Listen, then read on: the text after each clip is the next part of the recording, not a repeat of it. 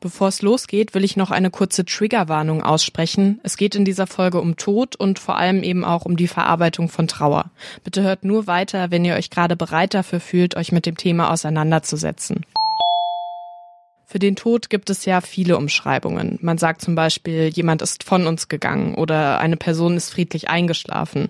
Was mir bei solchen Formulierungen vor allem auffällt, ist, dass man eben versucht, auf gar keinen Fall den Tod zu benennen.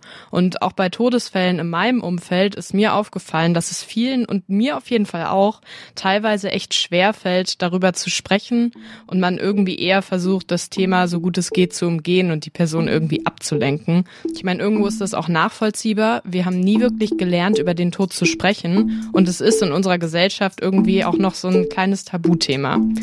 Mein Name ist Johanna und in dieser Folge von Solidarität, was können wir tun, soll es darum gehen, wie wir über den Tod sprechen können und wie wir trauern.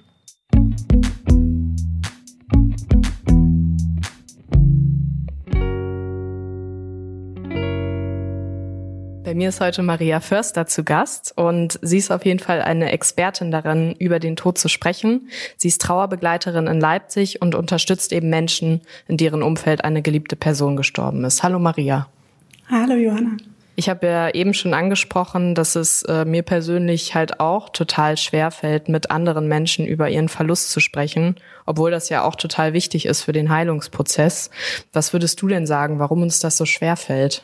Mm, grundsätzlich, warum fällt es uns, uns das so schwer, ist, wenn wir es aussprechen, ist es wahr. Und dementsprechend versuchen wir, das nicht wahr sein zu lassen. Es gibt in unserem deutschen Sprachschatz tatsächlich fast 80 Formulierungen, um es nicht sagen zu müssen. Eine meiner absoluten Lieblingsfloskeln ist dabei, hat den Holzfrack angezogen. Das habe ich auch noch nie gehört. ja, aber auch schon dieses ist von uns gegangen, hat uns verlassen. Das große Problem ist ja, jedes Mal, wenn wir so eine Floskel verwenden und wenn wir es eben nicht deutlich ansprechen, suggerieren wir eine Art entweder Hoffnung oder eine Wunschvorstellung oder eben auch Ängste oder implizieren andere Vorstellungen, gerade bei Kindern. Wenn ich zum Beispiel sage, der äh, Papa ist von uns gegangen oder hat uns verlassen, was macht das mit einem Kind? Ja, der Papa ist freiwillig gegangen, der hat mich verlassen, ich habe was falsch gemacht. Also ist sofort das Schuldthema eigentlich da.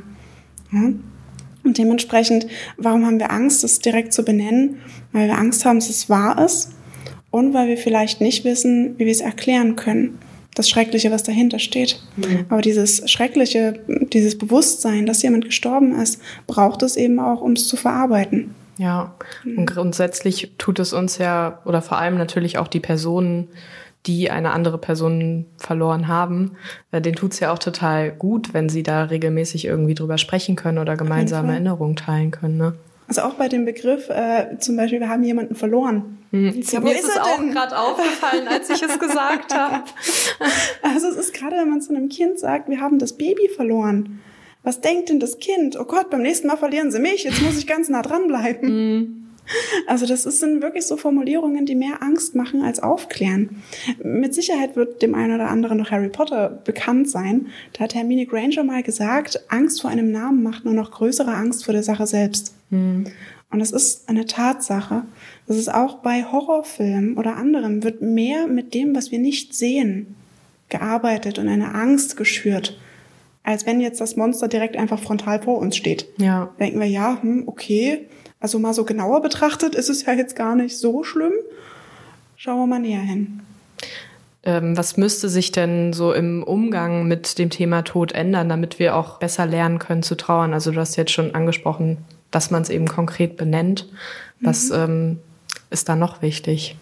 Also ich denke, dass wir uns schon ganz früh auch im Alter von wirklich Kindsalter an das überhaupt erlauben, uns damit auseinandersetzen zu dürfen. Denn in meiner Überzeugung ist es so, dass wir alle die Fähigkeit in uns tragen, Trauer, Verlust für uns gut zu verarbeiten. Wir haben es aber irgendwann entweder ja aberzogen bekommen, weil wir vermeintlich davor geschützt werden sollten, oder wir haben es niemals so richtig gelernt, was wir denn machen, wenn es uns schlecht geht. Hm. Oh, das ist einfach die Angst davor. Ja. Dieses Verlernte, dieses niemals Gelernte, Das sind oftmals so die größten Hürden eigentlich. Und wenn wir schon von Anfang an auch Kinder integrieren, sagen, dass Kindern, der das Trauern zugetraut werden darf, dann würden wir da einen riesengroßen Schritt auf eine gesunde Trauerkultur eigentlich tun. Ja. dass getrauert werden darf, und zwar auf jede Art und Weise. Dass es völlig in Ordnung ist, richtig in seiner Trauer aufzugehen, aber auch zu sagen, hey, ich brauche das jetzt gerade nicht, ich möchte zum Beispiel noch am selben Tag arbeiten gehen. Ich kann dann jederzeit sagen, mir geht's doch nicht so gut und ich würde doch lieber gehen. Aber es ist das, was wir brauchen, das ähm, fühlen wir oftmals. Hm. Ja, das Zuhören, das Dasein, das gemeinsam Aushalten. Das sind so die Punkte, die wir auch ja gut für andere Menschen tun können. Ja. wenn du wissen willst, was jemandem gut tut, dann kannst du eigentlich nur eines fragen. Mehr kannst du nicht machen. Ja. Ja, du weißt ja, oder du bist ja auf jeden Fall erfahren, damit irgendwie dann herauszufinden, was den anderen gut tut. ähm, deswegen, ich würde auch gerne noch mal ein bisschen mit dir über deine Arbeit sprechen, ähm, weil ich davon jetzt auch noch nicht so, so ein ganz konkretes Bild habe. Wie sieht denn zum Beispiel so ein typischer Tag von dir als Trauerbegleiterin aus?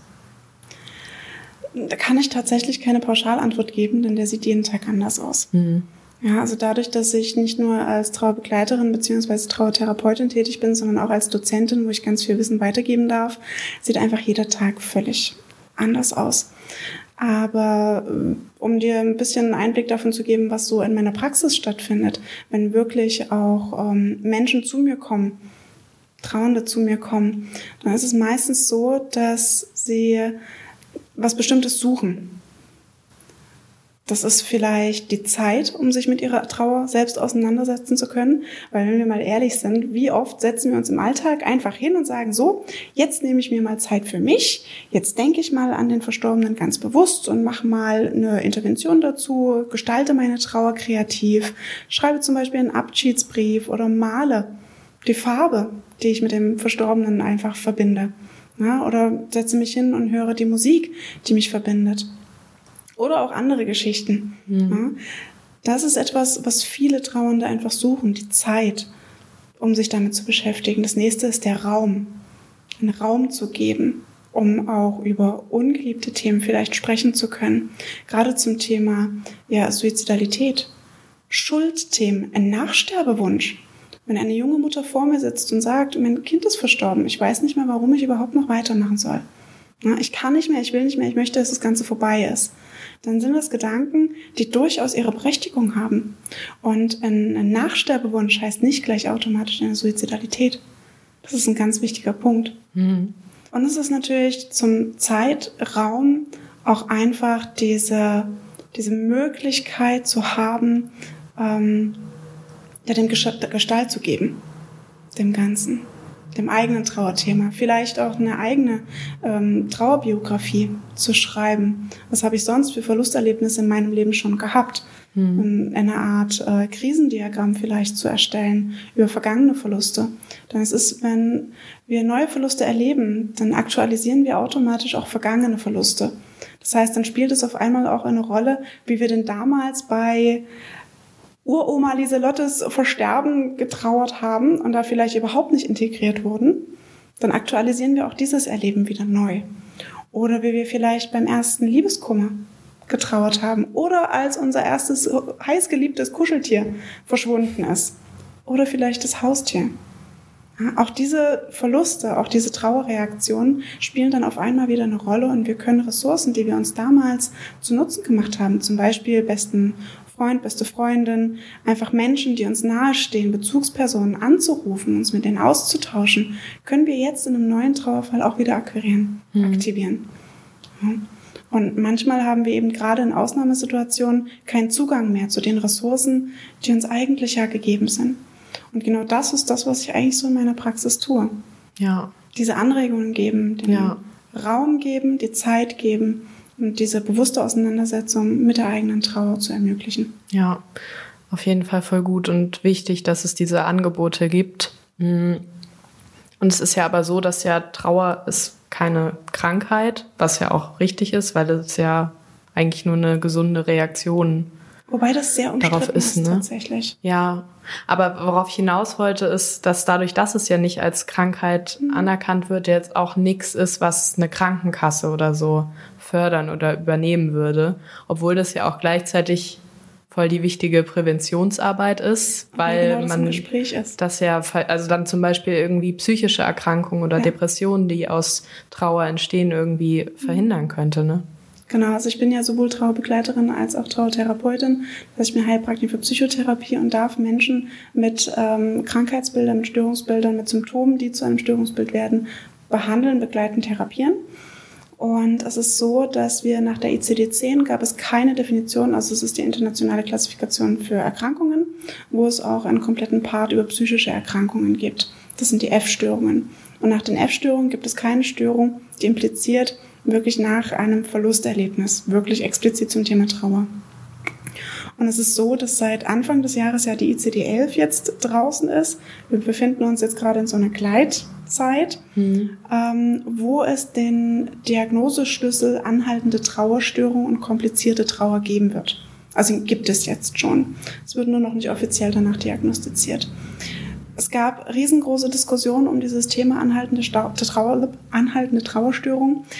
Und es ist so, wie du selber schon sagst, Trauer ist keine Krankheit. Das ist richtig, aber Trauer kann krank machen. Wenn zum Beispiel ein älterer Herr, da hat seine Frau gepflegt, 24-7 hat er mit seiner Frau verbracht, hat sich aufgeopfert für sie und dann verstirbt sie. Und jetzt setzt bei ihm eine Isolation langsam ein. Also er zieht sich immer und immer mehr aus seinem Sozialumfeld zurück. Das ist noch relativ normal, das kennen wir. Wenn es uns nicht gut geht, dann wollen wir jetzt nicht auf die nächste Party rennen ja, oder unseren gesamten Freundeskreis um uns scharen. Das ist völlig normal, dass wir uns dann so ein bisschen zurückziehen. Jetzt stell dir aber vor, bei diesem Mann hm, passiert auf einmal etwas, dass er so gar nicht mehr mit anderen Menschen in Interaktion tritt. Dass er zum Beispiel noch nicht mal die, die Töchter ins Haus lässt, weil er sie nicht sehen will, nicht sehen kann. Dass er sich nur noch Essen bestellt und das auf der Treppenstufe abliefern lässt. Mhm. Dass er gar nicht mehr vor die Tür geht. Und dann haben wir tatsächlich schon Symptomatik, die zum Beispiel auch in eine Richtung Sozialphobie gehen kann, Anpassungsstörung. Also wir haben verschiedenste Symptome, die das Ganze in eine Richtung von einem Störungsbild bringen könnte. Nun ist aber der Auslöser für diese Symptomatik eben dieses Verlusterlebnis. Und da brauche ich den Mann jetzt nicht in eine Klinik für Angststörungen schicken, weil das ist nicht das Ding. Ja, und somit ist es ganz gut, dass es die Möglichkeit gibt, zum Beispiel diese anhaltende Trauerstörung oder eine komplizierte der Trauer diagnostizieren zu können, weil eben erst dann auch wirklich geeignete Therapiemethoden und geeignete ähm, Maßnahmen ergriffen werden können, um diesem Mann zu helfen. Und im Idealfall das Ganze halt durch die Krankenkasse auch finanziert wird. Ja. Und erst wenn es ein Störungsbild ist, können wir auch Präventionsangebote nämlich schaffen. Ja, also sowas wie gesundes Trauern als Präventionskurs von der Krankenkasse gestützt wäre ja wunderbar. Mhm. Ja, wir haben jetzt mittlerweile Stresspräventionskurse, autogenes Training, Yoga, was weiß ich nicht, wird alles unterstützt von der Krankenkasse. Aber gerade bei Verlusterlebnissen, was für viele eine starke psychische Belastung ist, wodurch sie nicht mehr arbeitsfähig sind, wodurch sie kaum noch ihren Alltag bewältigen können, da gibt's keine Unterstützung. Ja. Weil ist ja normal, macht ja jeder durch. Ja. ja, aber für manche ist es halt wirklich, dass die Welt stehen bleibt mhm. und sie sich nicht mehr weiterdreht. Ja. Und ähm, da sieht es jetzt aber so aus, als äh, würde sich das auf jeden Fall in eine positive Richtung entwickeln. Durchaus. Also es ist so, dass das, wie gesagt, jetzt als Diagnose anerkannt ist.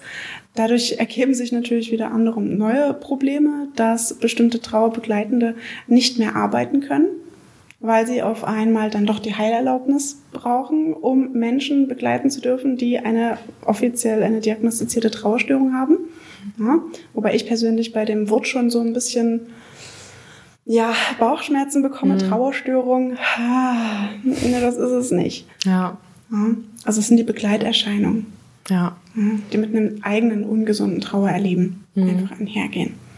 Also auf der einen Seite, es gibt Diagnosemöglichkeiten, aber auf der anderen Seite könnte dadurch wiederum ähm, ein großer Stein in den Weg gelegt werden für diejenigen, die dann auch Trauernde begleiten können. Okay, aber es ist ja trotzdem auch schon ganz schön, dass man äh, merkt, dass es irgendwie, also dass Trauerarbeit auch ja. auf jeden Fall wichtiger wird und auch als wichtige Präventionsarbeit erkannt wird. Ja, wenn ich überlege, was geschichtlich äh, bedingt die Trauerarbeit eigentlich früher war, rein entstanden aus der Seelsorge, was ja doch äh, den kirchlichen Bezug hat und wie hier in unserer Region äh, ja das doch eher weniger vertreten ist. Sowohl die Angebote als auch die Menschen, die das in Anspruch nehmen wollen, jetzt über irgendeinen äh, kirchlichen, über irgendeine kirchliche Einrichtung so ein Angebot wahrnehmen. Hm. Das ist eher seltenst. Ja. Am Ende vom Podcast fragen wir eigentlich immer, was jede und jeder Einzelne tun kann, um sich irgendwie solidarisch zu zeigen. Ähm, in dem Fall würde ich vielleicht die Frage mal so formulieren. Ähm, wie kann man sich denn solidarisch mit Menschen zeigen, die gerade eben eine Person in ihrem Umfeld verloren haben und wie kann man sie unterstützen? Also es gibt so drei Grundsachen, die wir tun können. Das ist einmal das Dasein, nicht die Straßenseite wechseln oder nicht das Gespräch dahingehend vermeiden, ne, weil wir Angst haben, derjenige könnte in Tränen ausbrechen. Nee, da sein. Ja. Zuhören. Wer viel redet, kann schlecht zuhören. Es geht nicht darum, etwas zu sagen, sondern es geht darum, wirklich da zu sein, zuzuhören. Und das dritte ist das gemeinsame Aushalten. Ja. Wir müssen Tränen nicht wegwischen. Ja. Die haben eine Funktion. Das Weinen hat eine Funktion. Das Trauern hat eine Funktion. Das Vermissen, das Schreien, das Wütendsein, das auch jemandem Schuld geben oder auch das eigene Schuld nehmen, hat alles eine Funktion. Und das müssen wir nicht wegmachen, sondern es ist wichtig, da zu sein, zuzuhören und es gemeinsam auszuhalten. Ja. Ja, danke dir auf jeden Fall für die Einblicke in deine Arbeit und äh, für das schöne Gespräch. Gerne. Danke dir. Und damit sind wir auch am Ende von der heutigen Folge von Solidarität, was können wir tun, angekommen. Wir sind auf jeden Fall aus der Sommerpause jetzt zurück und alle zwei Wochen findet ihr wieder eine neue Folge von uns auf Spotify oder iTunes oder auch anderen Podcast-Playern. Abonniert uns da gerne und lasst uns auch eine Bewertung da, da freuen wir uns auf jeden Fall. Ansonsten könnt ihr uns auch auf Insta folgen, da heißen wir at Solidaripod. Danke, dass ihr zugehört habt und ich freue mich aufs nächste Mal. Tschüss!